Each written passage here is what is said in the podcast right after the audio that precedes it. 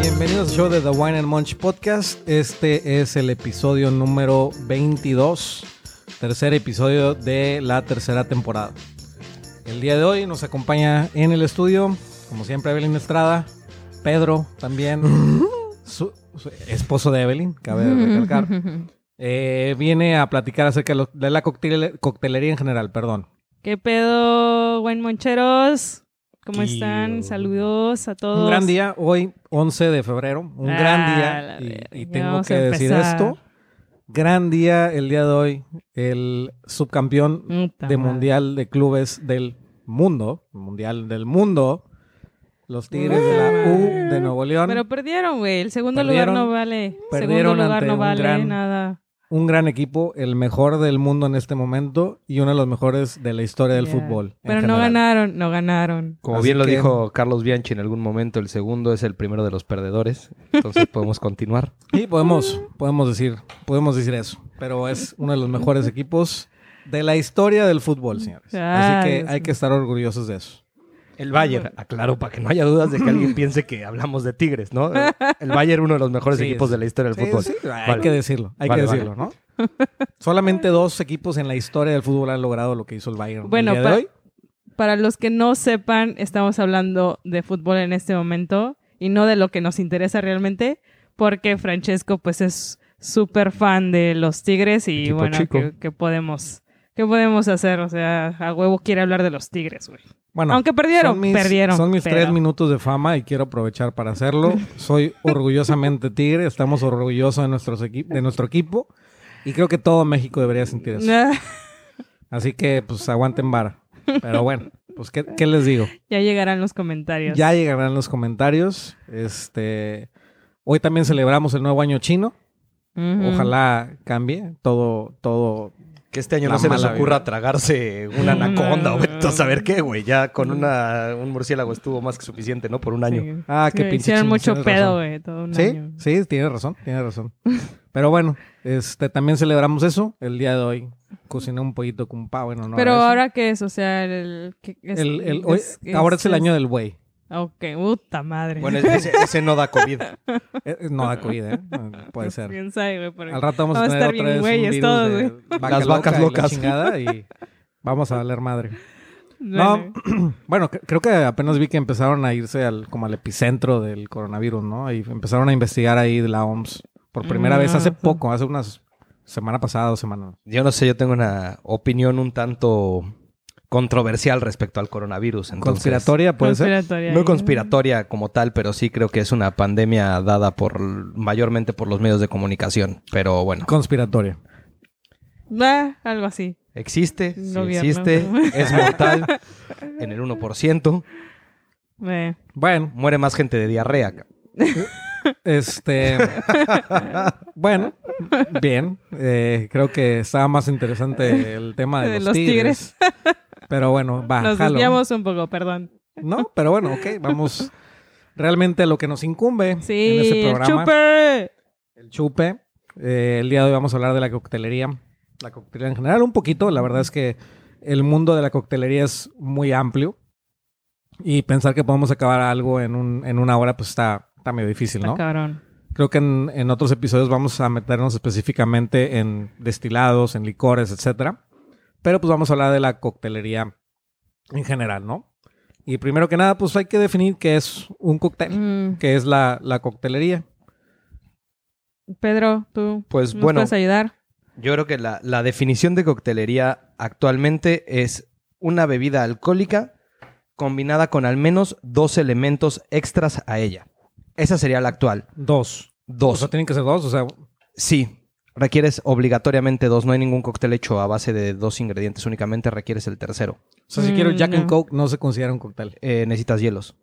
Ok. Oh, ya. ok, Ahí está el tercero. ok.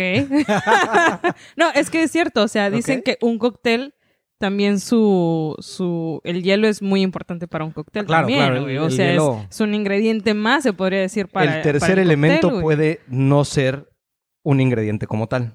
Puedes hablar de calor, puedes hablar de frío, puedes hablar de shakearlo, puedes hablar de... Pero en sí hablaríamos de tres elementos.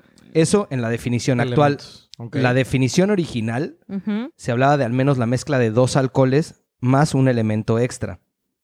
Original te refieres, o sea, O años. sea, de Ah, hace años años, 1892, si no me equivoco, los primeros libros referentes a coctelería, Ujú. Ok. en, la- en el cual se refería que por lo menos debías tener dos mezclas alcohólicas para poder hablar un cóctel. Y generalmente la tercera, pese a que podía existir, no era meramente necesaria.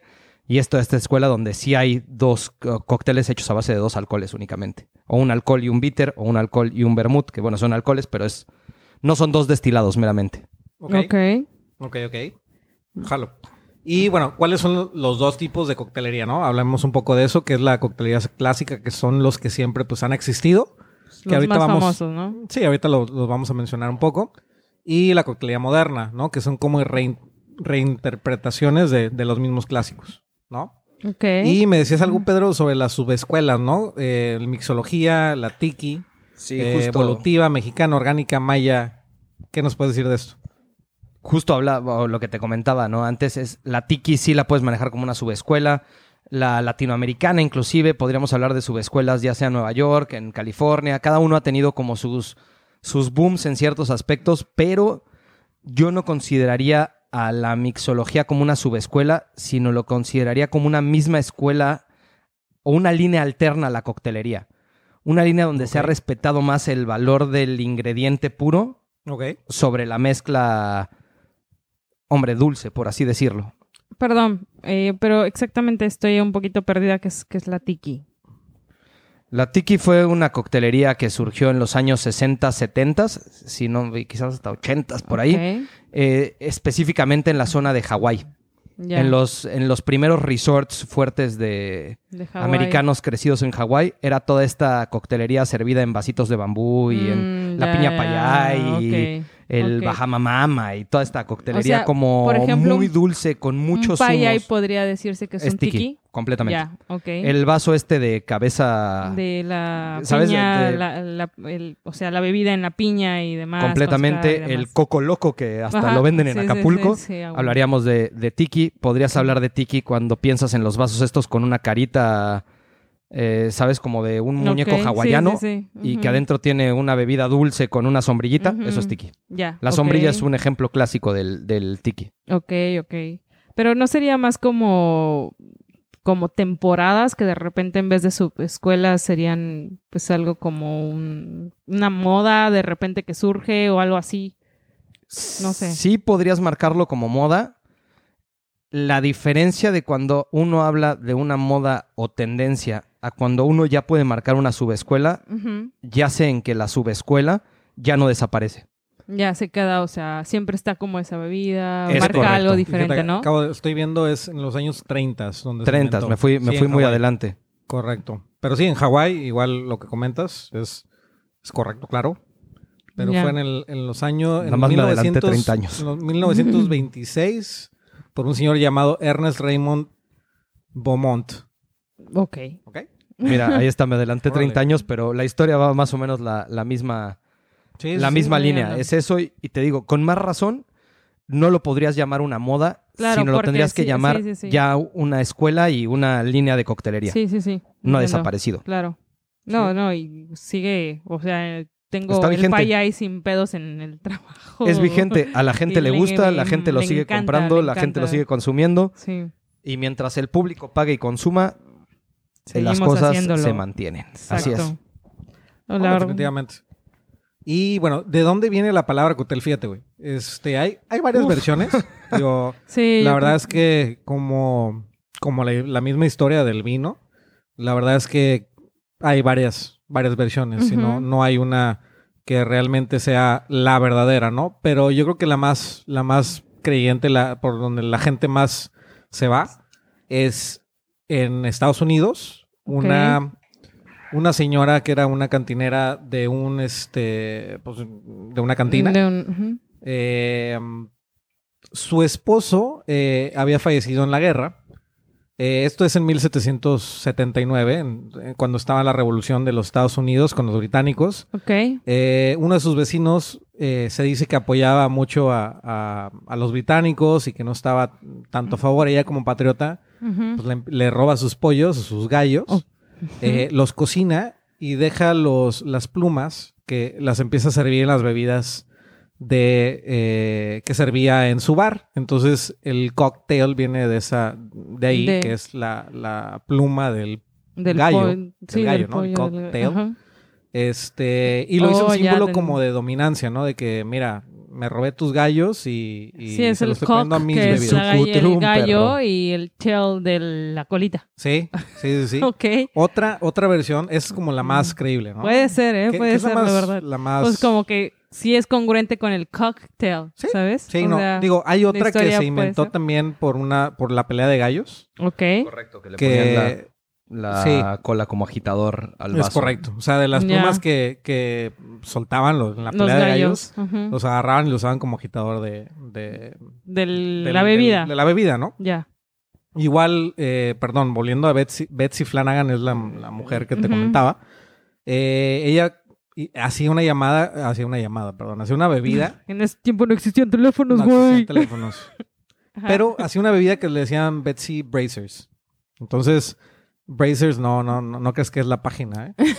No, no, no. Yo no sé de qué hablas, güey, la verdad. Bracers con entonces, C, con C No de sé casa. de qué hablas. Pedro se rió, quiero pensar que él sí sabe, güey, pero yo no, Obviamente, güey. sí.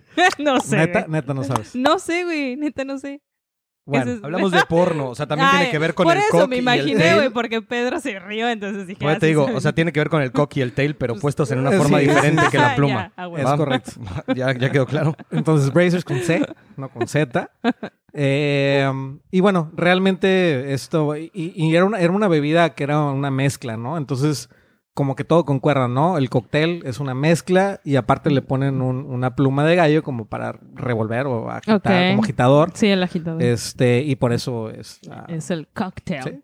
A mí hay una, Nice, una nice. más que te quiero Ajá. agregar ahí en la parte americana, Ok. que me gusta más todavía y que si yo tuviera que considerar cuál es la más real, desde luego sería esta. Viene del siglo XIX y es en Nueva Orleans, en una farmacéutica, en una droguería, Ajá. Ok. de un tipo que se llamaba Anthony Peixot, que era un farmacéutico, ¿no? Que se dedicaba a hacer estas mezclas eh, mágicas. ¿Por qué me gusta? Porque nos basamos o volvemos a la misma línea de dónde surge el alcohol, Ok. con el aquavit, las ODB, Mm, eh, ujú. toda la, la parte de aguas de vida. ¿No? Y toda la parte de bitters. ¿Cuál es la Sí, realidad sí, de un bitter? ¿Para qué surge un bitter? ¿Para qué surge un vermouth? Entonces, creo que es Mm. una línea interesante. En el caso de este, de este hombre, se habla que él tenía una bebida que le preparaba a todos sus clientes, como cuando llegaban a la droguería, que él le llamaba coquetier, Ok. Que se basaba en brandy o coñac, según como estuviera de plata. ¿no? Si tenía Mm, dinero, pues metía coñac. Si no había dinero, pues Ah, ponía brandy. Tenía ciertas especias y tenía azúcar y agua, agua mineral, ¿no? Agua soda, Con gas. club soda. Sí, sí, sí. Entonces, este, este era como su, su línea. Y él la daba como una bebida relajante cuando uno llegaba a comprar, ¿no? O a buscar, pues, la medicina o el Sí, tranquilizante o lo, que, lo, que, lo que requería, ¿no? Claro. Entonces, esta, te digo, si, si nos regresamos a esta parte de que el alcohol surge como una medicina Ajá. y continuamos sobre, sobre esa línea, pues creo que podría Sí. ser la más, la más atinada, ¿eh? Que un botánico, Puede un, ser eh, también. un cuate botánico de una droguería sepa cómo usar una mezcla de alcohol Claro, con un y en ese relajante para que la gente... no se consumía, bueno, no, No se estaba, acostumbraba a poner era- con pedo. Exacto. Con- Sí, no, sé, sí, o no, sea, no- no era tan como les digo, es incierto, libre lo ¿no? del tema del alcohol, ¿no? O- Sí, no, bueno, en ese momento igual sí. Después vamos a hablar de la, de la prohibición. Sí, pero era mal visto que tú te, te pusieras una pusieras peda, era peda. muy mal visto. A Sí. menos que fueras... O sea, por eso es que toda esta gente como que... ¿Dónde salen todas las clásicas películas? ¿Dónde está la gente borracha? Y esto en las islas en el Caribe. O están, ¿sabes? O sea, hablas de esa parte como de los... Siempre son toda la parte Los- de los malandros, ¿no? Todos los piratas, toda la gente que, que va como por fuera de la ley. O sea, inclusive hasta si te vas más a épocas más pegadas a estos 1890 y esto, hablas del western, hablas de, Sí, del claro. viejo este, Sí, ¿no? De esta parte. ¿Y quién es el que siempre estaba tomando? Pues el cuate, Sí. el outlaw, ¿no? El Sí. que Sí, vive sí, fuera sí. de la ley y tomaba, pues ni siquiera era whisky, era un moonshine ahí medio Moonshine. mal hecho. Claro. ¿no? Que eran pero, bien pedotes. pero Sí, es esa línea. O sea, no- no, no estaba bien visto ¿no? que una. Bueno, las mujeres desde luego no podían, ¿no? Era Claro. pecado capital que una mujer entrara a una cantina. A menos Sí. que, bueno, era, No, no, no, porque sí eh, había, ¿no? es O sea, pero... Ah, no, No, sí no, las bueno, había. después- igual que hubo después- vaqueras, igual que hubo Pero estamos hablando de piratas. 1800, de los Ya. 1800, 1800. Ahorita más, más adelante vamos a abrir de 1920 por ahí, que es cuando es Sí, la prohibición en Estados Unidos, pero como dice Pedro, sí, en las cantinas era muy mal visto. Incluso, digo, no nos, hasta la Hasta fecha, la fecha, hasta la fecha sí, en sí. algunas, en algunas cantinas no pueden entrar mujeres. Sí, sí. O sea, Tratan de que solamente sea muy de hombres. eh, No, no te sacan. no, Sí. no, no te digo. O sea, no- la molestia de que te empiecen a chiflar o empiecen a Sí, sí, gritar esto- claro, claro. Eh, y aparte, digo, hay cantinas donde este, ya se sabe. Por ejemplo, en Monterrey hay una cantina en el centro que, que es muy icónica que se llama El Indio Azteca, que es una cantina, eh, sobre todo la del centro, porque ya abrieron otra y se hizo más de esa en otra colonia, la chingada. Pero la del centro es en una, o sea, en el centro de Monterrey estamos hablando de pues, un lugar no, no tan bonito, ok. ¿no? Este, eso durante siglos, o sea, abuelos y nuestros Wow. papás y, y hasta nosotros nos tocó. Antes de ir al volcán, siempre con mi hermano íbamos ahí al Indio Azteca, nos echamos unas cervezas, un higadito, delicioso, y luego ya nos íbamos al estadio, pero, pero ahí no entraban las No. mujeres, Mm. no podían entrar mujeres. O sea, eran puros hombres y hasta, la- digo, hasta Hasta- la fecha se pasa eso. O sea, Ahora sí, imagínate, es la traición. Ah, Imagínate en esa fecha, No, pues ¿no? Donde realmente, como dice Pedro, quien realmente entraba y se ponía Sí. pedo era, era el- los renegados, Mm, sí. por así decirlo, ¿no? Tal cual, Los el que no querían en el pueblo. Fíjate, otra historia que también está, digo, está, está bien fumada, es sobre una princesa azteca que se llamaba Ah, Xochitl. sí, ok. Digo, en pocas palabras, eh, ella para proteger en la conquista, para proteger a su familia, eh, e- ella era la amante, se decía que era la amante de Hernán Cortés. Ok. Entonces ella para proteger a su familia entregó a su pueblo eh, poniendo los pedos con un tipo cóctel, con una bebida preparada por, por ellos. Y entonces llegó Hernán Cortés y los mató a todos. Ok. y así es como... Es como inventan el cóctel, ¿no? Porque esa es otra historia, ¿no? Media fumada. media está fumada, media- sí, sí, sí. De- Sí. México no se quiere quedar atrás con su México historia. queda- Digo, No, el tema, si te vas a la, a la base del alcohol, que difiere un poco de la línea que estamos siguiendo de la coctelería, el alcohol, las primeras vestigios de alcohol datan Bueno, sí. del 1300 antes de Cristo, Sí, donde sí. ya se tenían rastros de cerveza, pero no solo hablas de cerveza, sino hablas de que en, en toda la parte que actualmente sería entre Israel, Jordania, Sí. Palestina, Egipto, alguna, o sea, podrías hablar desde los asirios, ¿no? Pero alguna de las civilizaciones, ya sean asirios, sean persas, sean egipcios, ya tendían a hacer mezclas sobre todo de cerveza Sí. con mieles y con flores o especias. O sea, ya hay un vestigio arqueológico No, que incluso- marca que ya las mezclas se hacen. no, incluso, digo, bueno, en, en tema de bases de alcohol o cerveza, incluso el vino, la, la evidencia más Sí, antigua es, estamos hablando de 8.000, 9.000 años antes de Cristo, igual en las montañas Cau-. Caucasus. Mountains, que ahí es donde la historia del vino es donde supuestamente bueno, comienza, comienza. que igual es incierto, pero esa es la historia más real y la evidencia más, más- antigua que se tiene es Ujú, donde comienza el vino. Que ese podemos dejarlo también, es un tema muy De interesante para otro después. podcast. Sí, el tema del de origen es, es difícil, Mm. es interesante. Es bien interesante. O sea, Sí, estamos hablando cómo que pasó, fue evolucionando, pero sí, dejémoslo Estamos para... hablando de que pasó desde Caucasus Mountains, pasó por Egipto, luego se fue al Sí, Mediterráneo con los griegos y luego con los romanos. Los romanos se encargaron de esparcirlo y, y así, y ¿no? bueno, sí. en, en pocas palabras. Pero pero después podemos hablar del vino y sus orígenes. Porque Sí, hay un claro. par de Es, temas es muy interesante, muy interesante. Sí, claro. Este, y bueno, la, la verdad es esos son partes de- del origen De las del- historias. historias macabras, ¿no? De la coctelería. Fumadas. Ahora, tú- dices un punto muy importante, eh, Pedro, sobre todo el- los ingredientes que, que comentas, que es ahorita está, obviamente, pues ya sea, dile- por ejemplo, nosotros que trabajamos en la hotelería, hay, hay veces que son, nos han ofrecido, o trabajamos o hemos visto, donde ya prácticamente te venden todo embotellado o empaquetado, el cóctel ya listo, cabrón. Es una mierda. Sí. No, no tengo otra acuerdo. forma de decirlo. Es una mierda. Yo creo que hay que, hay que comunicar a los moncheros. O sea, no- realmente cuando ustedes vengan a Cancún o a cualquier lado en, en- en un todo incluido, no siempre lo barato es mejor, señores. No, Mm, de hecho. les puedo decir que a lo mejor en, en- en los antros de la zona hotelera, pues te van a servir cosas de bag in box. Sea, Claro, no de bolsita. de bolsita, no, no te van a hacer, no te van a hacer la piña colada desde cero. Nomás no. No. Entonces, No, yo creo que se valora mucho eso. Cuando ustedes vean un cantinero haciendo una piña colada desde cero, o cualquier que haga sus sus, Sus eh, mix ahí, sí, sus mixes bartender, desde sí, antes, claro. que se prepara desde antes del servicio haciendo sus mixes, valórenlo y, y aprecienlo porque es, es algo que está desapareciendo, que, que la mixología ha venido como a, como todo, ¿no? Ahorita, a, a- a levantar, a revivir la, la, la coctelería antigua que, que se hacía todo, ¿no?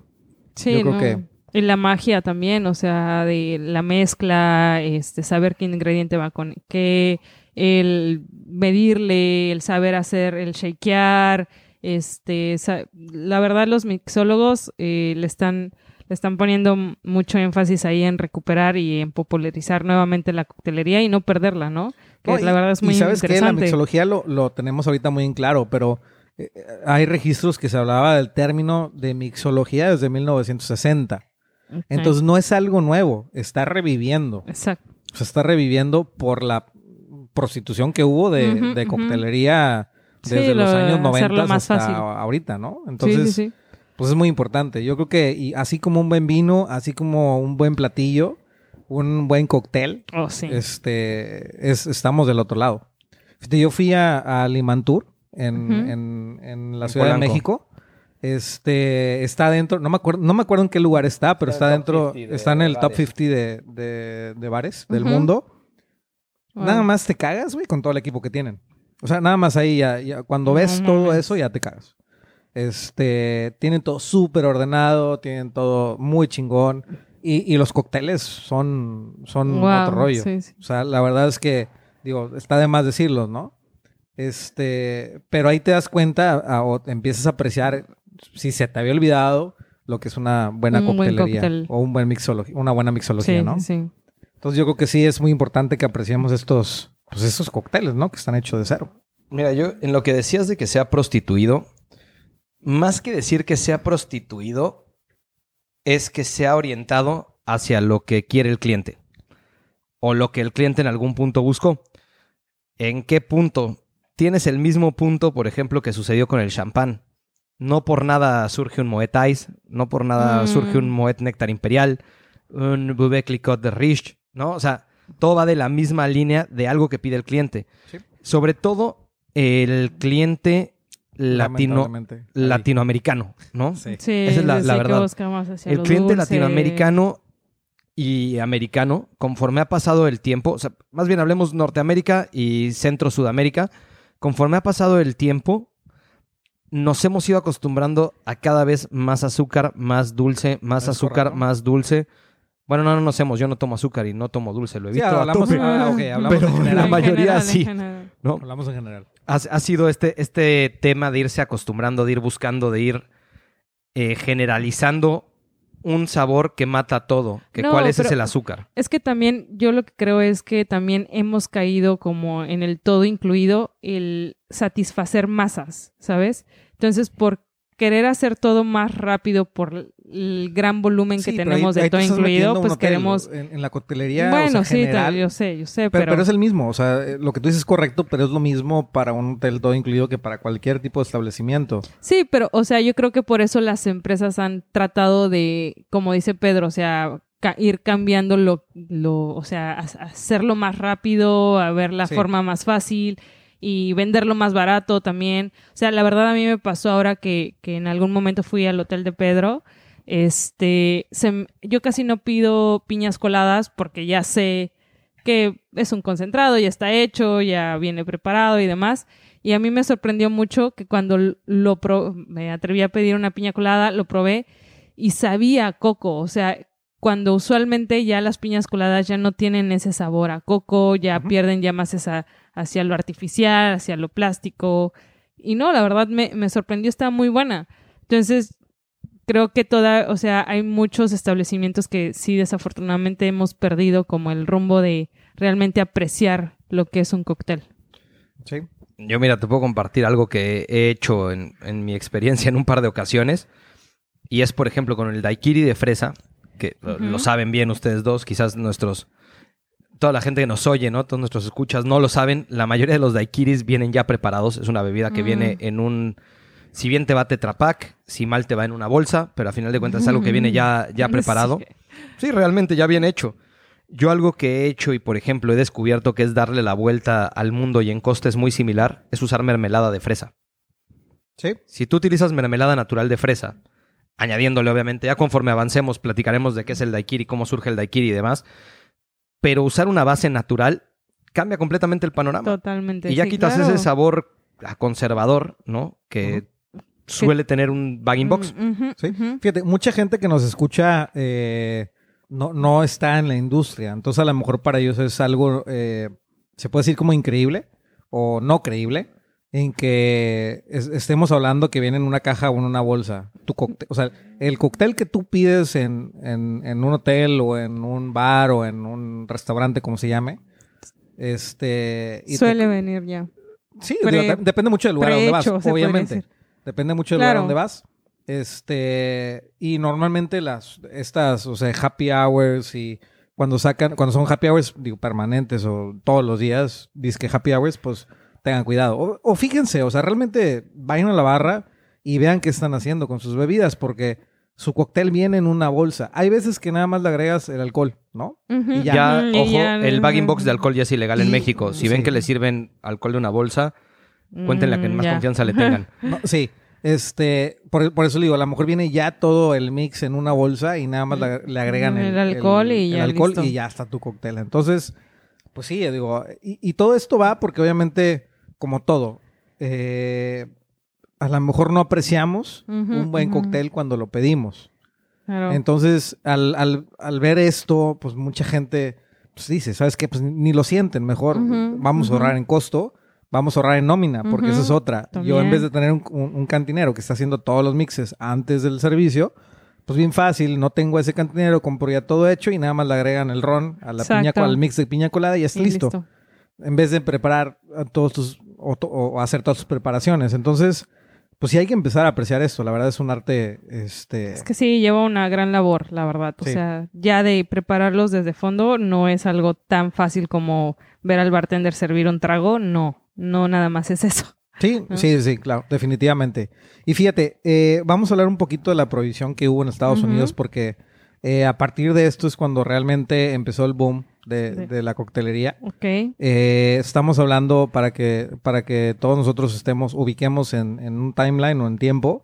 eh, estamos hablando de los años 1920 a 1933. Mm. Son 13 años lo que duró Estados Unidos sin alcohol, entre Wow. comillas, entre comillas, ¿no? Porque como sabemos, lo ilegal es lo que más se mueve en todos lados. Ay, pero qué sabroso. Es correcto.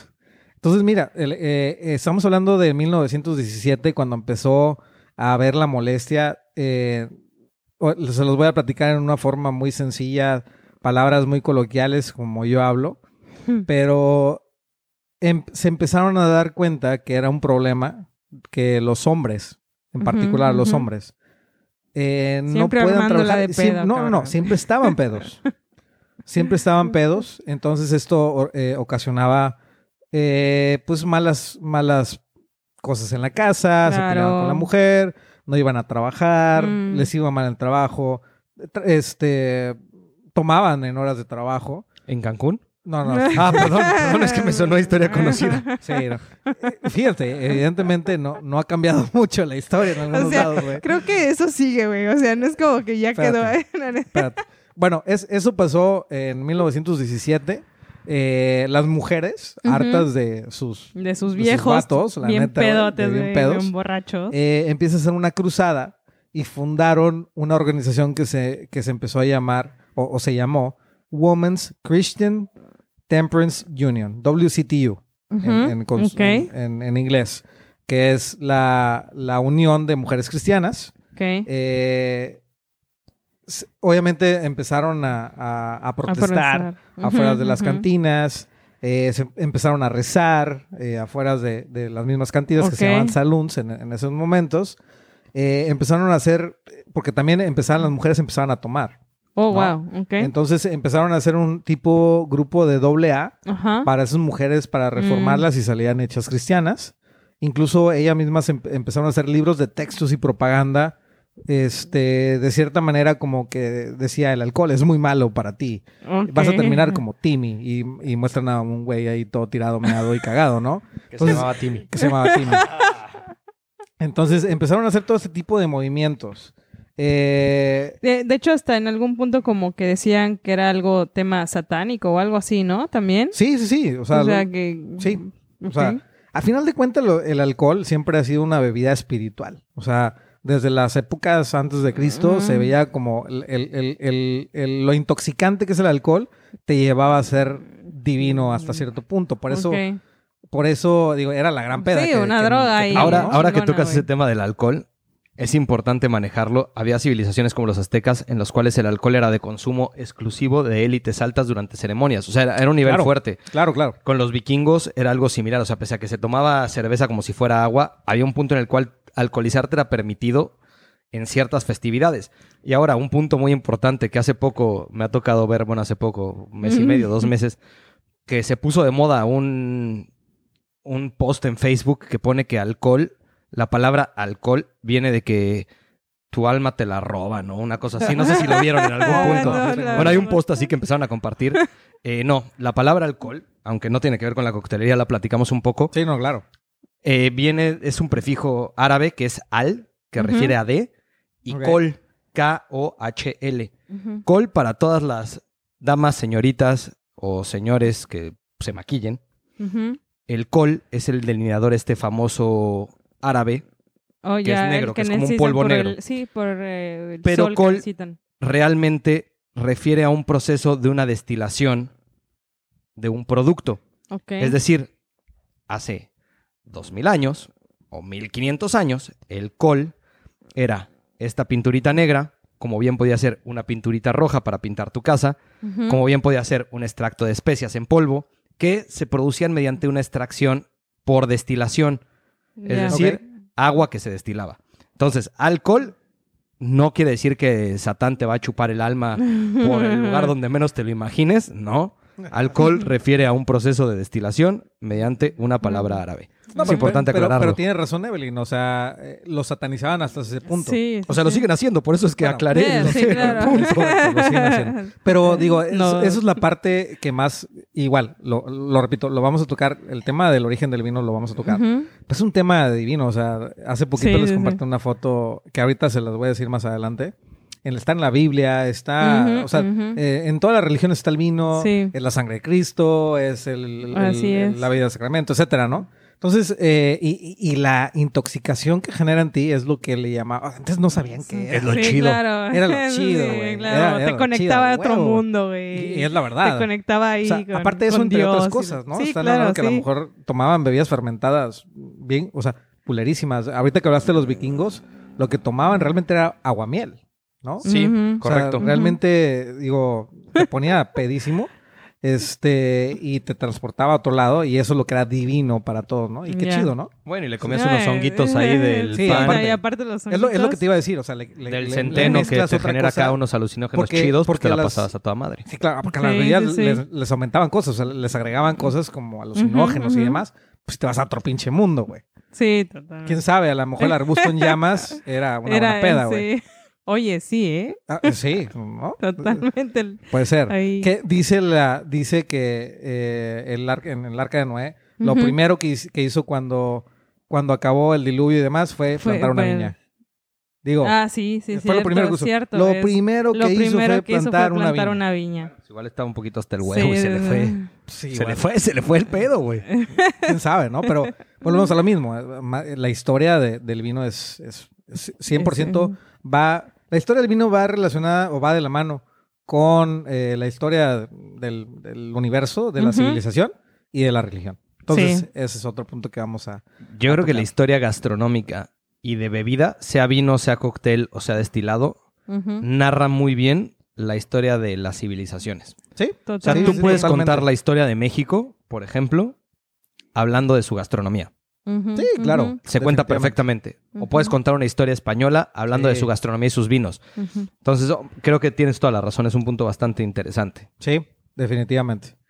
Que ahí España realmente las influencias de la gastronomía fueron totalmente árabes, marroquíes, etcétera. Es otro tema muy interesante que podemos hablar después. Nunca terminaríamos. güey. No, aquí Pedro, Pedro se prende, cabrón. Sí, sí, sí. De Pedro se repente prendería. es todo un libro. Acuérdate Una- que, acuérdate que mi memoria está chida. Sí, entonces de sí, repente sí. cuando Es salen mi- datos, Es mi enciclopedia. De hecho, Sí.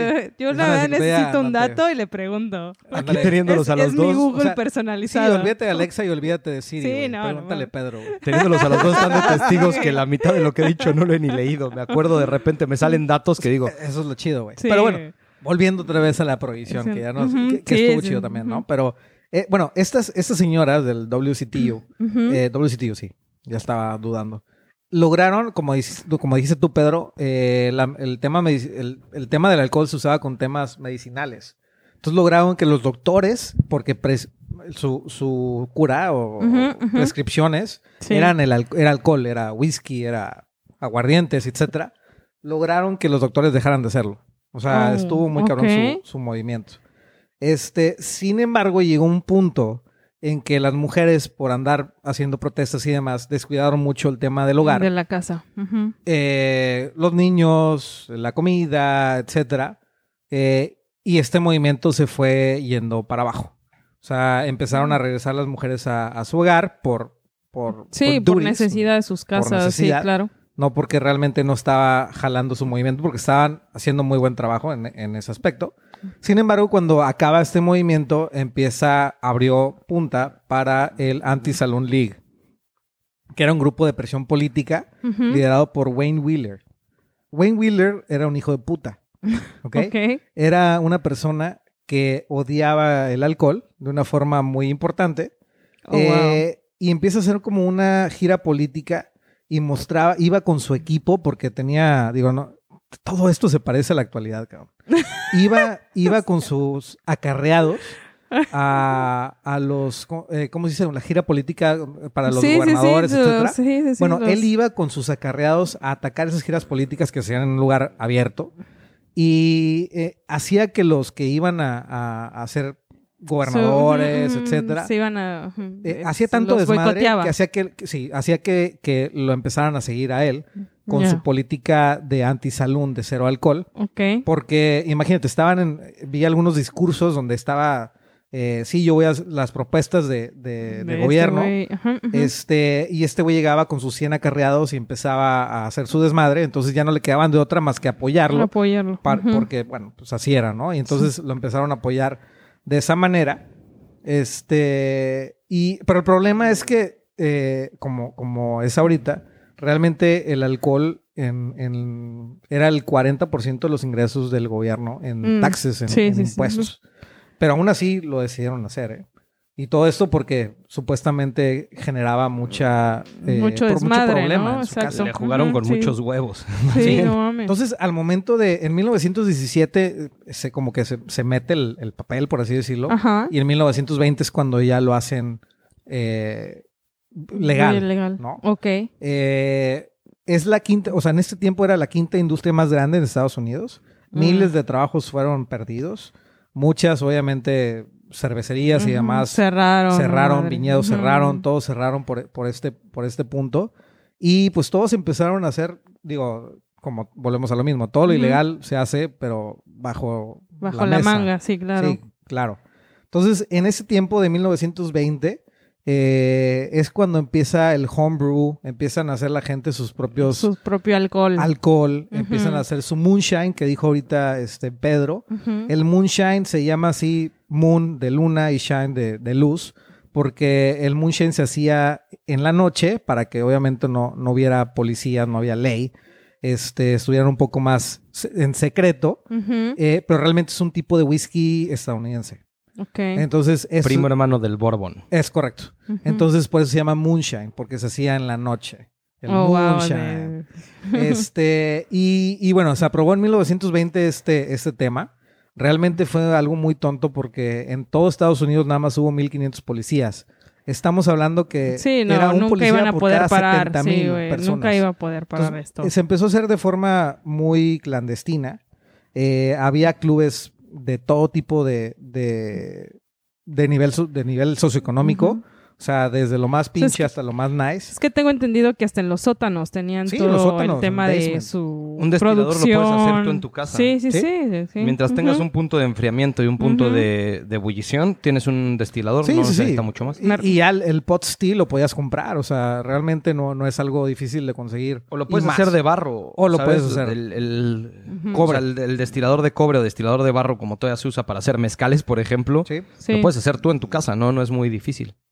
Entonces, imagínate que, que pasó esto, la gente empezó a, a hacer sus propios cócteles, Alcohol, los vamos sí, a llamar así, alcoholes, porque empezó a mezclar cosas.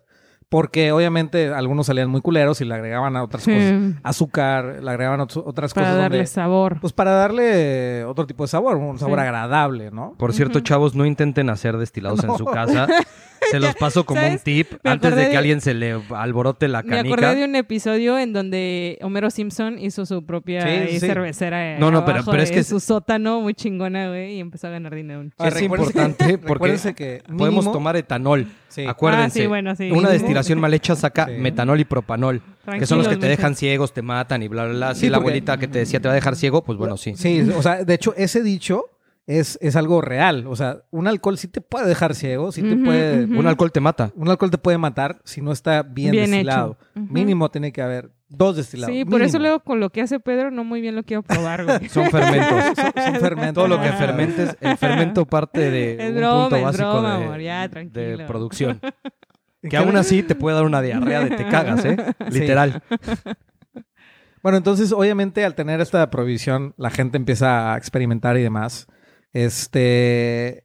Ahí es donde las mujeres empiezan a formar parte de, de la civilización o del, del- de la socialización, porque los clubes estos clandestinos eran para todos. Ahí empezaron a aceptar a las mujeres. Era secreto. O sea, llegabas a un basement y literal había, había lugares donde te pedían un sótano password. para los que, pues es que Un aquí sótano. mi compadre de repente se le un va el sótano y español. había una contraseña que tenías que decir para poder pasar, ¿no? Que realmente empezaran, o, o más bien, eh, los mismos policías estaban 100% corruptos, recibían Sí, este, bueno, eh, mordidas bueno por o todos lados, sea, todavía. todavía. Pero en, ¿En ese México? momento, Es- todo, en, en ese momento realmente, o sea, en vez de arreglar ¿En las cosas iban peorando. O sea, esa era, esa era la, la, Sí, sí. la realidad. Este... Y así es como empezaron a ser creativos, ¿no? Eh, Este, Crear nuevas Crear. cosas. Incluso había eh, embarcaciones donde se acercaban al lado este de Estados Unidos, de, provenientes de Cuba y demás, que los alcanzaban en lanchas o en cualquier cosa para jalar ron. O sea, Sí, había sí, cosas sí. muy cabronas. Bueno, pero, La gente cruzaba a México para pero es que también, alcohol. o sea, tengo entendido que hasta, o sea, farmacias, farmacéuticos, doctores, algo así, empezaron a hacer también sus propias como alcoholes medicinales y terminaban siendo los tipo bartenders de la zona, ¿no? O Sí. sea, era la forma en que lo vendían No, bueno, y... es que eh, ahí hubo como varios huecos dura- en, en la ley. Ok. Porque no, no te prohibía consumir, te pedía poder hacerlo Vender. y venderlo. Correcto. Entonces, obviamente, el, el, por ejemplo, el vino del Sacramento pues, era legal. Ya te imaginarás. ¿Cuántos las, padrecitos las había, no? órdenes de compra. En la vida las misas han visto esa cantidad de gente. Las órdenes de compra que había eh, por parte de las iglesias se dispararon al 100. Sí, Digo, a huevo. hablo órdenes de compra ahorita para que se entienda, ¿no? Pero empezaron a pedir un chingo de vino. Los doctores empezaron a ser bartenders. Sí, sí, sí. Literal. Esto eh, Sí, Pues le llamó la atención Al a Capone, gangsters, Sí, sí, sí. Al Capone, Vox Morán, esos dos son los gangsters más Ujú. cabrones que hubo en esta época. Eh, mafia que, que cobraban piso, volvemos a lo mismo, eh, cobraban piso, o sea, se encargaban de que su Con- territorio. Algo muy y- conocido Y bueno, últimamente. Chicago fue la, la ciudad donde más había disputas entre Al Capone y Vox Morán. Eh, ahí peleaban el piso de los bares clandestinos, ¿no? Porque los bares clandestinos eran protegidos por ellos. Había, de nuevo, miles de, de mordidas, etcétera, que tenían a los policías en, en- en la, En bolsa. Entonces, eh, volvemos a lo mismo. En vez, de, en vez de ayudar a la comunidad gringa, esto lo perjudicaba. Empezaron a haber balaceras, Mm, empezaron, y todo esto por el derecho de piso, ¿no? Eh, eran demasiados violentas, o sea, era demasiada violencia, perdón. Eh, y y la, lo, lo que puso la cereza en el pastel fue la gran masacre del día de San Valentín en 1929, Ok. donde hay fotos, búsquenla ahorita, si quieres les compartimos en, en el Instagram las fotos, donde gente de Al Capone eh, ponen una fila a gente de- del otro bando, de Vox Morán, Ajá. y tanto gente de Al Capone como gente vestida de policías los fusilan. Los fusilan. Wow. Entonces, esto obviamente eh, fue un shock para, para todos en Estados Claro. Unidos. Y se empezaron a dar cuenta que en vez de ayudar, la Sí, sí, prohibición sí. empezó a afectar todo. Empezó a haber pues, Totalmente. organizaciones criminales, eh, más... Mafias, este, demás. Mafias. Sí, hubo, hubo o sea, le salió el tiro por la culata, ¿no? Entonces, ese mismo año eh, empezaron Lo- a hacer todo por, por, por quitar la prohibición, ¿no? Que es ahí donde entra Franklin Roosevelt, Ujú, el presidente el presidente de. Estados Unidos. Que es quien termina con la prohibición y es un, de hecho, ¿cómo se dice? De hecho en campaña o... Sí, sí, Sí. exacto. Este, y él es el que termina con la prohibición eh, y se aprueba la, enmien- la enmienda Ujú. número 29, así es, Ujú. y se acaba la prohibición. ¿no? Empieza otra vez el boom de las cervecerías, empieza otra vez el boom de, del alcohol y obviamente todos los 13 años que hubo encierro, entre comillas, pues se empezó a hacer muy eh, atractiva la coctelería y demás. Entonces eso fue como un boom. ¿No? Interesante. La verdad, eh, ahorita que, que mencionas a Franklin este, Roosevelt.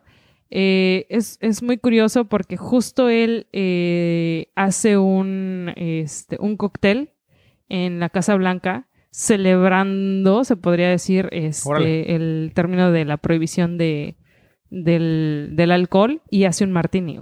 Un martini.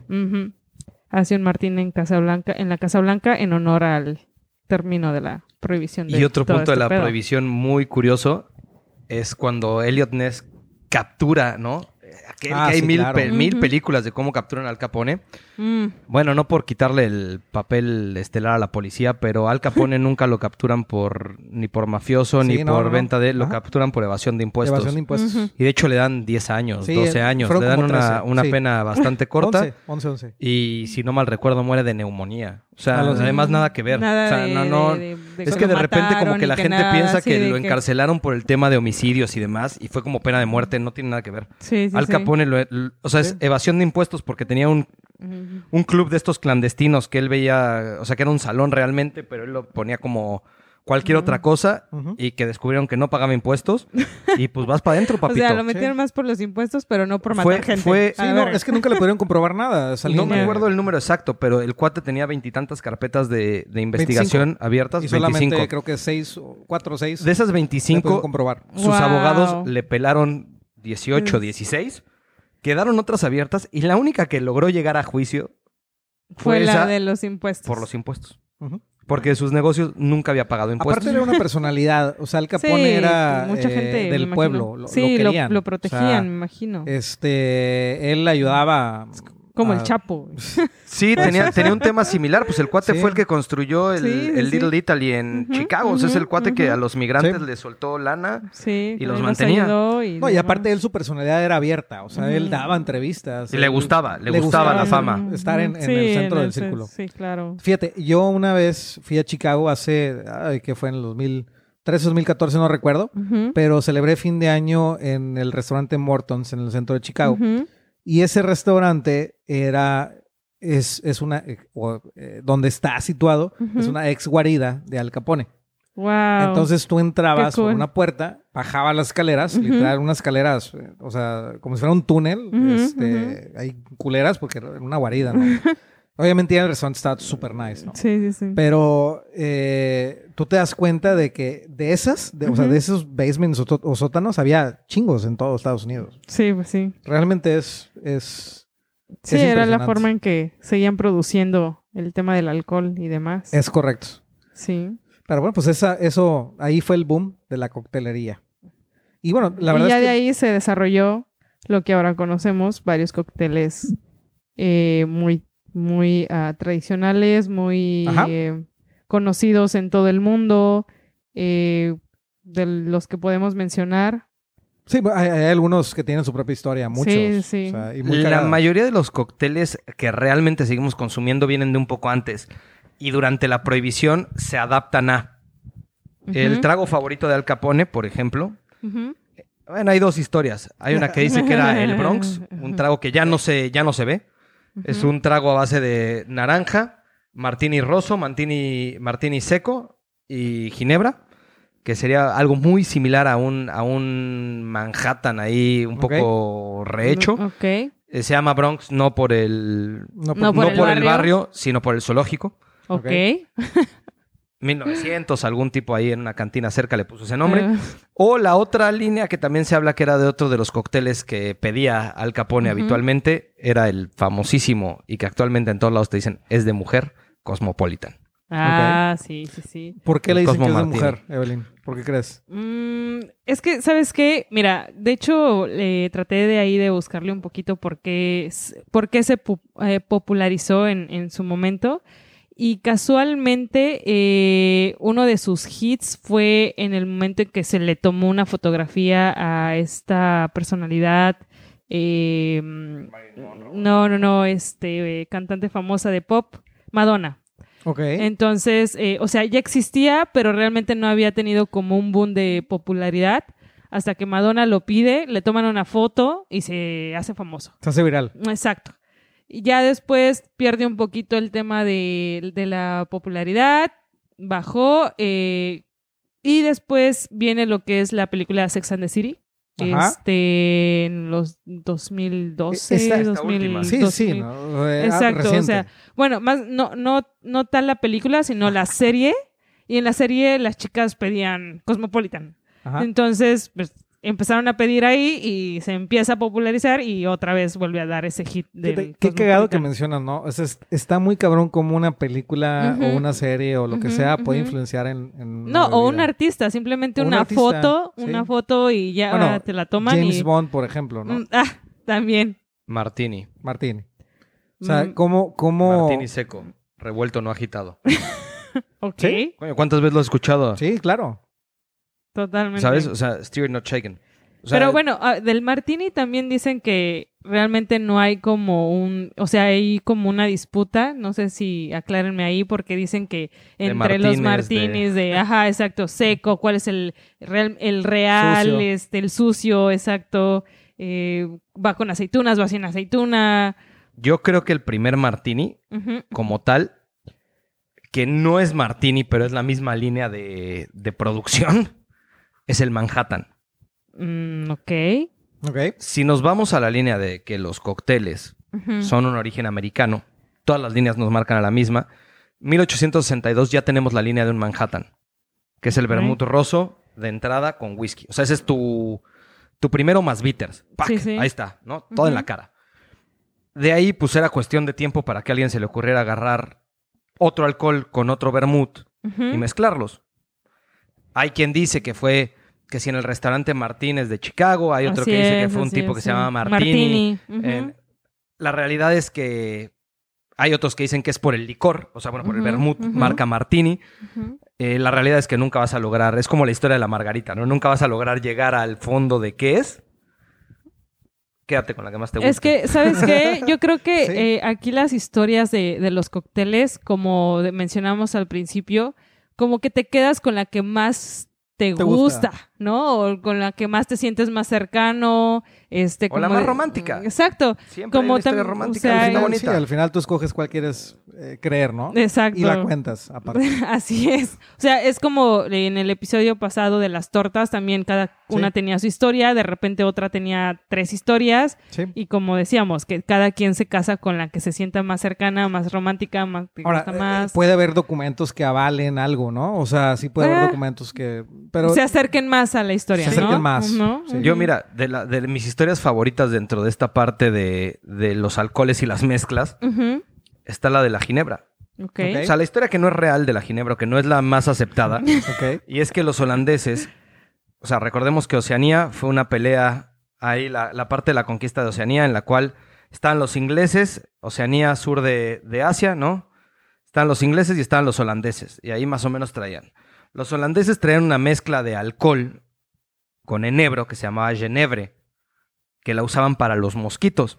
Dice la leyenda que en una de esas los ingleses, los corsarios ingleses que pues en muchos casos ni siquiera eran corsarios, eran piratas que el- recontrataban, tal cual. O sea, no, no habían sido parte del servicio de la reina, sino era gente que estaba fuera del servicio y le pagaban como mercenarios para que les ayudaran a, a mantener el control en aguas. Y entonces dicen que en una de esas un, pues un corsario pirata de estos toma un buque eh, inglés. Recordemos que además en los barcos era muy utilizado el alcohol para mantener a las tripulaciones tranquilas. Porque hablamos de viajes de cuatro o cinco meses en los cuales no veías tierra y la única Mm, manera de mantener a la gente un poco apelmazada era, Era- pegándole al vidrio. Claro.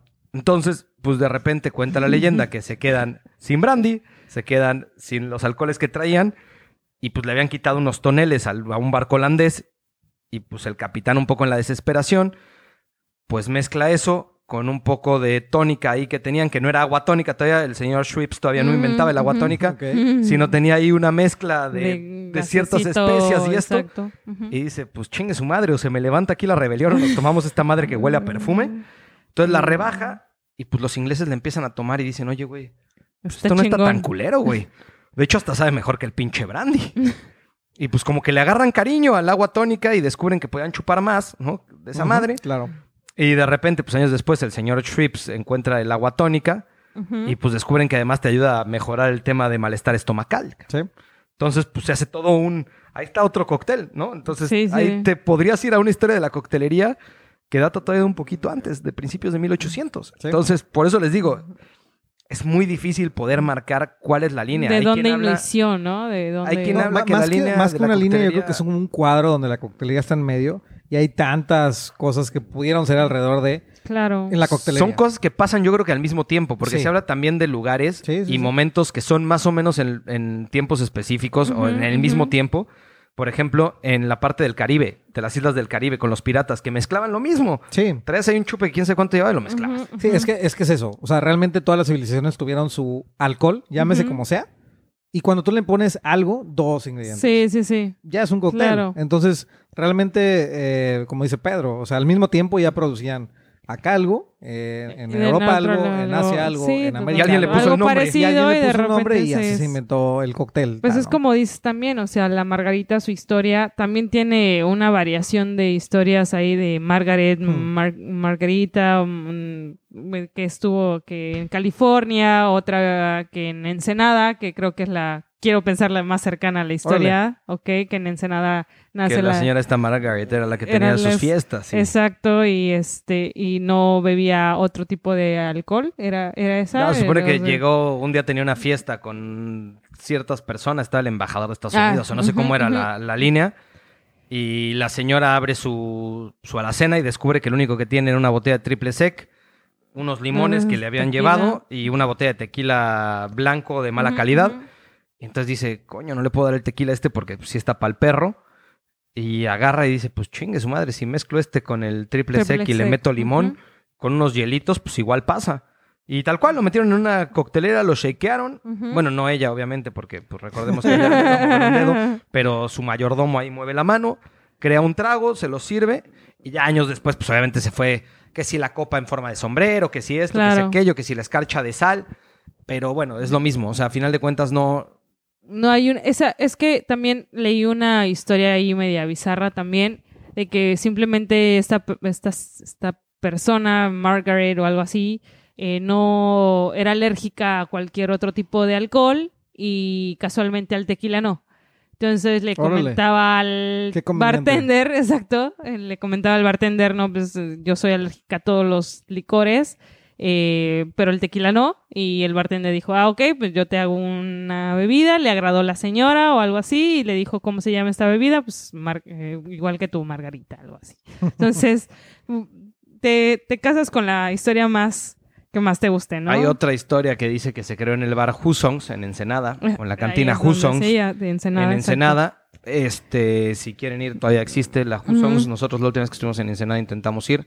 Estaba hasta el huevo, no pudimos pasar. No Sí. me dejarás mentir. Entonces, bueno, es un lugar que, que a final de cuentas es icónico y se habla de más o menos 1940. Ok.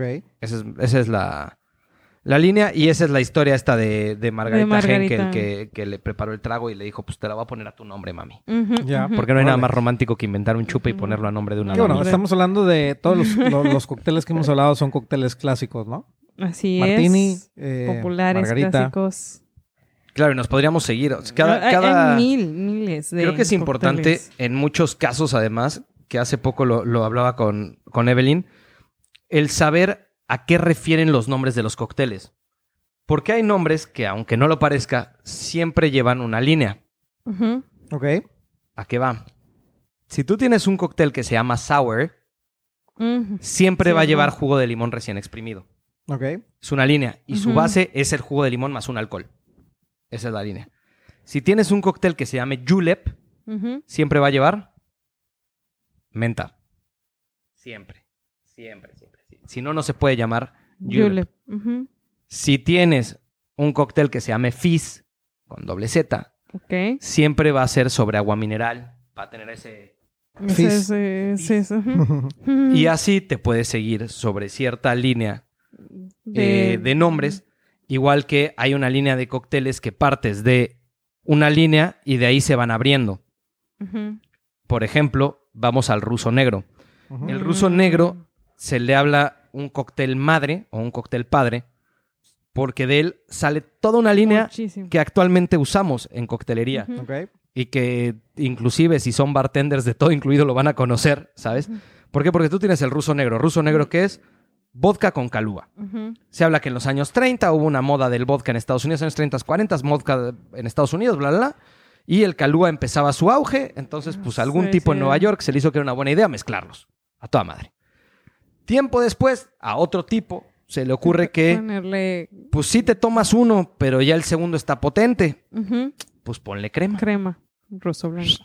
Ruso blanco. Hecho. ¿Qué pasa? Tiempo después, un tipo que ya tenía el ruso blanco dice, "Ah, chinga, ¿y si en vez de crema le pongo Baileys, o bueno, crema de whisky? Ujú. Oh la la, tenemos Mudslide. Y a otro se le ocurrió, ah, chinga, ¿y si en vez de ponerle vodka le pongo brandy y cacao? Ah, pues tengo un Alexander. Y entonces sale toda una línea basándote en el mismo trago que se empieza a abrir. Claro. Lo mismo pasa con un Tom Collins. Que acaba siendo la línea para abrir muchos de los sours, un whisky sour, tequila sour. Es la misma, es tu limonadita con el Con alcohol de tu alcohol. preferencia. Lo mismo te pasa con un gin fizz, que lo puedes transformar en un brandy fizz, en un tequila fizz, o con un Bloody Mary, como lo hablábamos hace, hace O rato, sea, ¿no? Que lo puedes sí, transformar claro. en un Bloody Caesar, si le metes clamato en vez de jugo de tomate, o en un Bloody Maria si le pones eh, tequila, Tequila. en vez de vodka. Sí. Entonces, final de cuentas, eso Pues es la es línea que de de los hecho cócteles. de eso se trata más que nada la coctelería, ¿no? O sea, realmente lo, lo que Reinterpretaciones, como lo que exacto. dicho, Además ¿no? también luego es Bueno. eh, hacemos el tema de competencias, haz tu propio cóctel y pues eh, es innovar. Todo el tiempo es eh, los bartenders están innovando, los los mixólogos están tratando de hacer algo nuevo y claro, obviamente usan como las los los cócteles clásicos como base, Como una base. Ujú. para abrir el panorama y mezclar nuevas cosas y sacar algo nuevo, ¿no? ¿Cu- ¿Cuáles serían como los cócteles clásicos? Ya hablamos de algunos, pero ¿cuáles? si- cuando te hablan de coctelería clásica, ¿a dónde te lleva la mente? Ah, Bloody Mary yo totalmente Bloody en Mary. uno. Bloody Mary yo lo manejaría El todavía un Martini. poquito más reciente. El Bloody Mary es como de los años 60. Mm. ¿Un Negroni? Yo en los clásicos me iría sobre Negroni, Old Fashion, Gimlet, Mm, eh, cualquiera de la línea de los Juliet, de los Juliet, perdón, igual. cualquiera de la línea de los Sour. El Margarita lo podrías marcar como una Sí, línea ya sí, semiclásica. totalmente. Un Aviation lo podrías tener como una línea muy clásica. Un Sidecar, Los un Rusty Nail. Eh, ¿Qué otro trago podríamos tener así como muy, muy... Una mula. Un- el Moscow Mule tiene- también tiene una historia curiosa. Es de los años 30. Ahí habla de que en Estados Unidos se había puesto de moda el, el ginger beer. Ajá. Y un tipo en Nueva York se le ocurrió comprar las toneladas de ginger beer y se le quedó. Porque pues la gente no bebía ginger Ujú. beer, se había puesto de moda en la otra costa. Este güey se quiso adelantar a su época, no le salió bien la jugada. Y un día pues se le ocurrió decir, puta madre, ¿qué hago? Y tenía ahí los vasos estos para, para los juleps, que son unos vasos De cobre, ¿no? de cobre tradicionales. Claro. Y el güey dijo, pues mételo en ese vaso y pues chinga su madre, métele vodka, métele la madre esa, y métele limón. Este, pues ahí haz lo que chingada madre puedas y vende esa madre. Y pues qué resultó que la gente le llamó la atención durante el verano.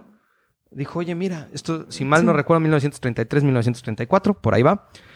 Y de repente la gente dijo, oye, mira, esto no, no va mal. Y pues se le hizo un cóctel de todos los miércoles. ¿no? Y pues, lo Y empezó a vender, ya- a vender, a vender, a vender, a vender. Y actualmente es un cóctel icónico de muchos lugares de mixología.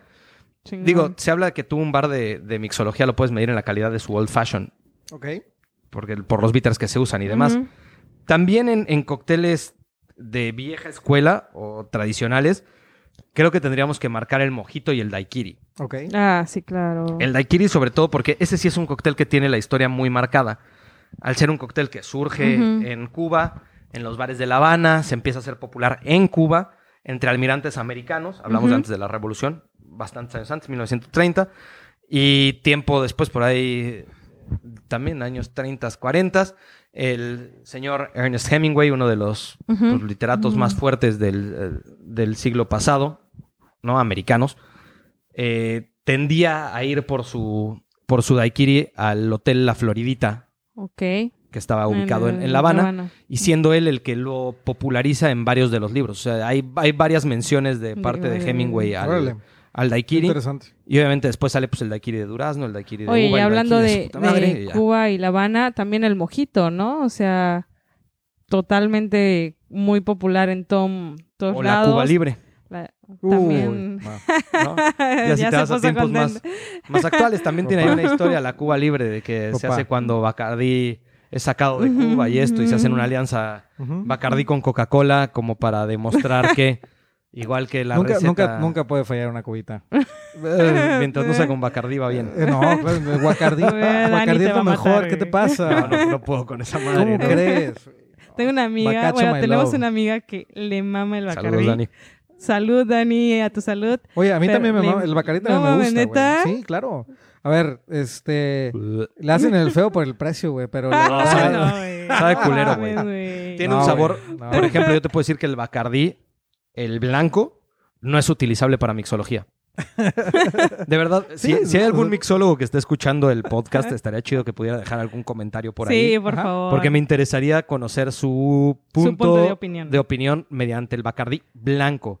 No me van a salir con que El Heart o con el el Oak 7, el 8, el Ujú. 10, el 28, el 46, que ya pinche Bacardí tiene Todo. de todo. No, no, no, no. Ni siquiera el añejo. El añejo sí puede funcionar para, Sí. para ciertos cócteles. El blanco tiene un sabor tan peculiar Sí, que, que, no yo no lo presta. considero utilizable. Lo considero No, no. bastante complejo. Bacardi My Love. O por lo menos para mí siempre ha sido un, un trago complejo de mixear, cosa que no me pasa con otros, con otros alcoholes. Ya. Está muy complicado ese, ese pinche alcohol. Está muy culero, no digas complicado. Sí, está culero, güey. Está, está feyón, No está está- feyón, güey. Pues, a ver, creo que... es como hasta- para peda, este...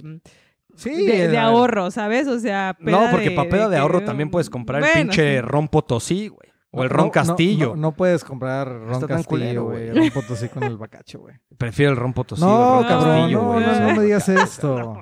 Bacacho, bacacho, una cubita con bacacho blanco. Es más, antes me trago un osoñero, güey. El oso. El oso negro. Dos caguamitas. Puede ¿Sí? ser, ¿eh? Puede ser. Pero bueno, Pero volviendo al tema de los cócteles, de la línea de los cócteles como tradicionales, la caipiriña, caipirosca, podrías Ajá. meterlos en esa, en esa misma línea. Todos los Martínez, como decía Evelyn, los puedes meter en esa. El Manhattan tiene que, que entrar. Totalmente. El Long Island. Yo la verdad Island, tengo claro. un, un punto ahí. No sé ustedes, pero siem- siempre he sentido que la coctelería realmente también la llegó a impulsar mucho la mujer. O sea, siempre he Ahí llegado a escuchar Mm, que en algún punto la mujer siempre es la que ve los cócteles, el hombre es más hacia la cerveza. ha hecho- se ha- yo- el- a ver, Tenemos diferentes puntos de vista. Este, yo creo que se ha ido hacia esa línea, sí, eh, popularmente, porque por lo dulcecito. Volvemos a lo mismo. Pero va mal, está mal. Es- ¿no? ok, O sea, ok. este, sí, porque yo sí he escuchado. eh, O sea, ustedes sí de- son muy de voy a un bar, pido un cóctel. Yo, por supuesto. ¿Cuántas veces no me has visto tomar Negronis Yo- o tomar Old Fashion? Sí, yo, yo no sé, o sea, yo a lo mejor un digestivo sí, un cóctel sí, o sea, no, no estoy negado. Pero, pero, Pero, es que es eso, o sea, tal vez el hombre no es tan pero- pero no- común que pida un cóctel. pero no porque no, no, no, no, Tú no es sí, por amor, eso. tú eres un mm, tipo bizarro, pero... No, no, no, no, pero tienes razón. pero, o sea, yo no lo hago porque a lo mejor prefiero otra cosa. Pero no lo hago porque soy niña, ¿no? O sea, no lo hago porque, porque va al- por eso, no, no, no, no, lo hago porque quiero otra cosa. Y, y a, y a veces lo pido, o sea, Te voy a poner el ejemplo cagado de quién es el que dice, ay, el cóctel es dulcecito, lo piden las mujeres. Ok. Lo dice tu tío, el que pesa 190 kilos Y y, traga pan toma dulce chela. todo el puto día. Y solamente toma ¿sabes? chela, güey. No, no, y se la traga su concha de pan dulce con su café con leche con azúcar. No, Los- no, es que eso no, lo toma pero- la mujer porque es dulcecito. Los globitos con café. Ay, Los globitos con café con leche, ¿sabes? Y que además, cuando se toma un alcohol, se toma su cuba. No, no, es que eso lo toma la mujer porque es dulce. No mames, güey. Cuba. Lo que Ya te tú la tomas también es ¿eh, dulce. Sí. Ya te la tira a ti, Fran. La verdad es que yo, No, porque yo sí, sí estoy en- a favor de los cócteles. yo, Ah, creo- sí, yo creo que- hay que quitar perdón. esta línea de que si es dulce es para mujer, si no es dulce es para hombre. Es que es muy pendeja. Es muy Sí, Depende de lo que te eh, guste, La verdad cabrón. Sí, quería es como sacarlo al tema yo- porque yo- sí se ¿sabes me hace muy pendejo. No, ¿sabes qué? Es que, digo, hay cócteles dulces, hay cócteles ácidos. sí, cócteles exacto. de todo muy tipo. potentes. O sea, Hay con... cócteles, sí, Hay potentes. cócteles potentes y hay A ver, cócteles mira, no ahí te va. potentes. Puedes jugar a las Para dos. que la gente ya le haga clic en este momento. Los litros que compran para empedarse son cócteles. Sí, tal cual. O sea, los litros, este, yo con, en la prepa, en la peda, íbamos por litros, güey. Podríamos marcar una michelada como un cóctel, güey. Sí, Sí, claro, también, definitivamente. También. O sea, Este- fuera a final de cuentas te cumple con la... Clamato Si te cerveza. fueras a la más pura, que es que sea un destilado, entonces no. No, no, no, Mm, bueno, pero, obviamente pero la no, base pero... es alcohol. ¿no? pero Dice- a final de cuentas la base es alcohol. Exacto. Este, un- yo iba por mi litro de vodka Ricky y me lo chingaba, güey, en el camino, güey. O sea, la verdad es que eso ya es un cóctel y no es que sea para mujeres. Para mujeres. El mismo cosaco que compras en el Oxxo o el Caribe Sí. Cooler es un cóctel, güey. Exacto. De hecho, Sí, es Sí, una sí, mezcla sí. De, un- de una bebida gasificada con un Mm. saborizante de fruta. Sí. Natural, no natural, vale madre, pero un saborizante de fruta y un alcohol. Y un Es alcohol. un cóctel. Es, es, es como lo que decías tú hace rato, Evelyn, el tema del Cosmopolitan, que es relacionado con la mujer. ¿no? Exacto. O como un daiquiri de fresa, porque es rosa. Rosa o dulce. Eso, eso es muy pendejo. También pasa con el vino rosado. Un Manhattan es rosa. Y, Y- igual. ¿sabes? no, no tiene es más, no invito a una mujer, invito a muchos hombres a que se tomen un Manhattan sin hacerle jetas. Y lo invitan a salir. Y me inviten a salir después. O un old Ah, fashion que trae su cerecita adentro, Sí, ¿sabes? Y la gente no es española Claro. porque tiene cereza. Exacto. Tómate uno, güey. Sí, o Te tómate varios a ver cómo. Sí, o tómate sí. tres y me cuentas el pedo que te acomoda. Claro. Exacto. ¿Sabes Sí, no, pero, pero buen tema, ¿eh? O sea, la verdad es que no, no se confundan. Coctelería Sí, no es para es- viejas, más o que sea, nada por no, eso claro que quería no. como traerlo al tema por, para quitar ya esa idea, ¿sabes? Es de, ah, solamente es para de. O... Vino blanco mujer, No, vino tinto hombre. No, güey. el vino rosado, olvídate. Un hombre no puede tomar vino no, rosado porque por- ya es mujer. O la clásica de tomas vino rosado y es dulce. exacto, También. exacto. ¿Sabes? O sea, es como, es como un poco absurdo. Cuando además podrías marcar No, vino, blanco calor, Muy- eh, vino tinto no tanto calor, ¿sabes? Sí, sí, sí. Vino blanco te lo puedes tomar en cualquier momento, un tinto no. Lo mismo pasa con los cócteles. Hay cócteles que requieren ayuda de un alimento, exacto. hay cócteles que no. Van solitos. Por eso problema. podríamos marcar otra línea dentro de los cócteles que son los cócteles de cantina o de bar, los cócteles de playa o alberca, los cócteles para comida, los cócteles Mm, para aperitivos y los cócteles digestivos. O sea, tienes toda la línea de lo que te va marcando cada uno. Porque yo, la verdad es que, pese a que es, uno de los tragos que bebo, no me veo tirado en la playa tomándome un Negroni. No, obviamente Con no, calor, no, no, un Negroni sí. o un Old Fashion, No, no, no. Fíjate, a mí- totalmente. me difícil. dicen Un eso daiquiri de- de... limón, sí. A mí me dicen eso sobre el vino tinto en Una la playa. yo como que lo disfruto, güey. No Pero sé. ¿qué vino? ¿Te imaginas un...? O Un sí. Cabernet Napa Valley pesado, ¿Neta? cabrón. Sí, yo no. Yo sí. No me yo veo. no yo, yo podría. si me, No, si no, me no. ofreces ese o me ofreces, Una no sé, un, margarita, yo un sí por grillo margarita. o un torrontés de estos que de Entiendo. repente sacan los Sí. argentinos medio Entiendo. frisante, Ujú. me quedo con No, eso. no, entiendo, porque también digo, si lo vendemos, obviamente vas a ofrecer un, un torrontés, un, un- algo así, o sea, Ujú, algo ujú. fresco, un vino blanco, un vino... Ujú. Sí, un verdejito, un Sí, albariño, claro, una cosa así algo más fresco. exquisilla. Ujú. Pero eso es lo que yo le vendería a alguien. Pero para mí, en mi gusto De tu personal, gusto. un vino tinto, pesado, Napa Valley, que me, me encantan, la, la sobreextracción, sea, ese pesadote, big and bold, Ok. lo puedo tomar en un restaurante, lo puedo tomar en la playa, lo puedo tomar en mi O casa. lo sea, puedo tomar con todo y el calor y todo. Sí, porque wow. No me va a dar, no me va a dar más calor porque me tomo un vino tinto, güey. No. No, Tal- bueno, no, pero no sé, me- como refrescante, no refrescante, exacto. tu mente ese es el hace tema. que Ajá, pienses exacto. eso. Pero exacto. realmente no, me voy a tomar un tinto, perro, o sea, ya son 5 grados más, güey. Pues no. Pero bueno, también es... Tengo más me, calor. voy, me voy a quemar más, güey. Yo hace algún No, tiempo con un, con un camarada nos tomamos una botella de mezcal eh, seco en la playa platicando. Ajá. Sabes que todo el mundo te diría, no, no mames, una piñita colada El día mejor. que llegaste bien pedo a la casa. El ¿o día que llegué bien pedo a la Ah, es casa. cierto. Uno de tantos, man. Uno, uno de varios. No, el otro día llegó borracho Evelyn y me madrió. Ahí pueden ver las fotos huevo, en eh, Instagram. ahí, un, un Sí, ojo ¿no? morado y todo. Ah, para que se vean, para que vean quién manda. Eh, está bien, está bien. No, pues sí, como, como dices, ¿no? El cómo relacionamos ciertas bebidas con géneros, con, con varias cosas, ¿no? O sea, creo Sí, que entra es... un absurdo a ingredientes, además. Trae fresas para mujer. No, güey, trae fresas para el que le gusta la fresa. Exacto. ¿Sí? Te O- jode. Sí, sí, A ti no te gusta la fresa, ¿eh? No, no, prefiero otra clase de, de Pero, tragos. pero ser ¿sabes? hombre no, no significa que no te guste la fresa. No, no, gusta. o Pero me gusta, por sea, ejemplo, la prefiero la fruta, cereza. Sí, exacto. ¿Sí? Pero, por ejemplo, si me ofreces un Kir Royal o un Kir Imperial, soy muy feliz. Mm. ¿Sabes? O sea, de tu ¿Qué- vinito qué- qué es espumoso. Kir Royal? tu vinito espumoso con casis Ok. Ujú. está de puta madre. Y tu vinito espumoso con Chambord, si tienes un poquito más de que se transforma en Imperial, pues está de huevos, güey. ¿Sabes? Yo no te hago el, fe- el feo, güey. Y si le pones dos frambuesas adentro, Ya. Lo firmo. Sí. en cualquier momento del día, ¿eh? No, no es como que diga, ay, no mames, es rosa y trae una frambuesa, eso es pa' vieja. El clericot, por ejemplo, Ah, también sí, lo asocian también. mucho con las mujeres. Yo no soy Sí, muy fan del también. clericot.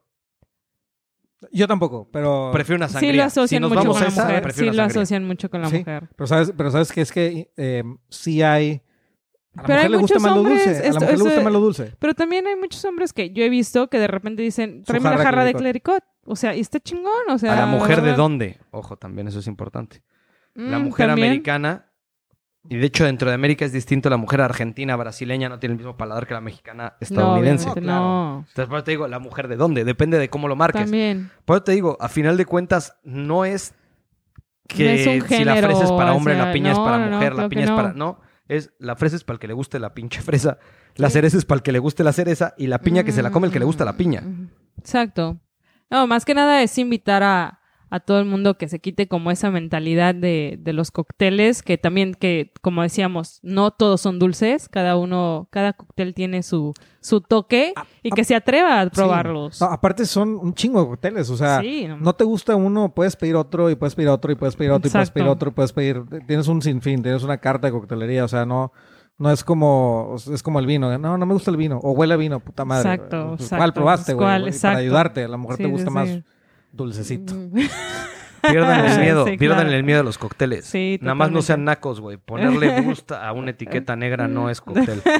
Una Eso perla sí. negra, una perla negra. Pues perla negra es con Jagger, que tampoco es cóctel. Pero bueno, le- Uf, qué buenas son las creo, perlas creo que le pones menos. Alguna vez me el tocó. y las perlas negras. Alguna vez me tocó No, ver es a un cabrón pidiendo una botella de etiqueta azul con Red Bulls, güey. Wow. Con, eso, con eso te digo todo. Recordemos que eso no es un cóctel. A final de cuentas, el que paga manda. Exacto. Ujú. sí, Pero sí. no mames, si le vas a poner eso, mejor cómprate una etiqueta roja. Igual le vas a poner en su madre, pero cuesta una octava parte. Ah, pero Claro, como claro. dicen ahí, mientras tienes el dinero, pues que le valga Fíjate, madre una- y tú sí, compras claro. lo que tú Una quieras, vez ¿no? Pedí una perla negra y te traían el, el Red Bull, pero el, el Jagger estaba encapsulado, güey. O sea, sí era una perla. Entonces, cuando te la tomabas, Se la explotaba. explotaba en tu Uh, boca. no. Eso hice Fuck. yo en un examen de coctelería en la universidad. Mm, qué chingón. mamadas, güey, mamadas, sí. Chingón. Ya son Muy bueno.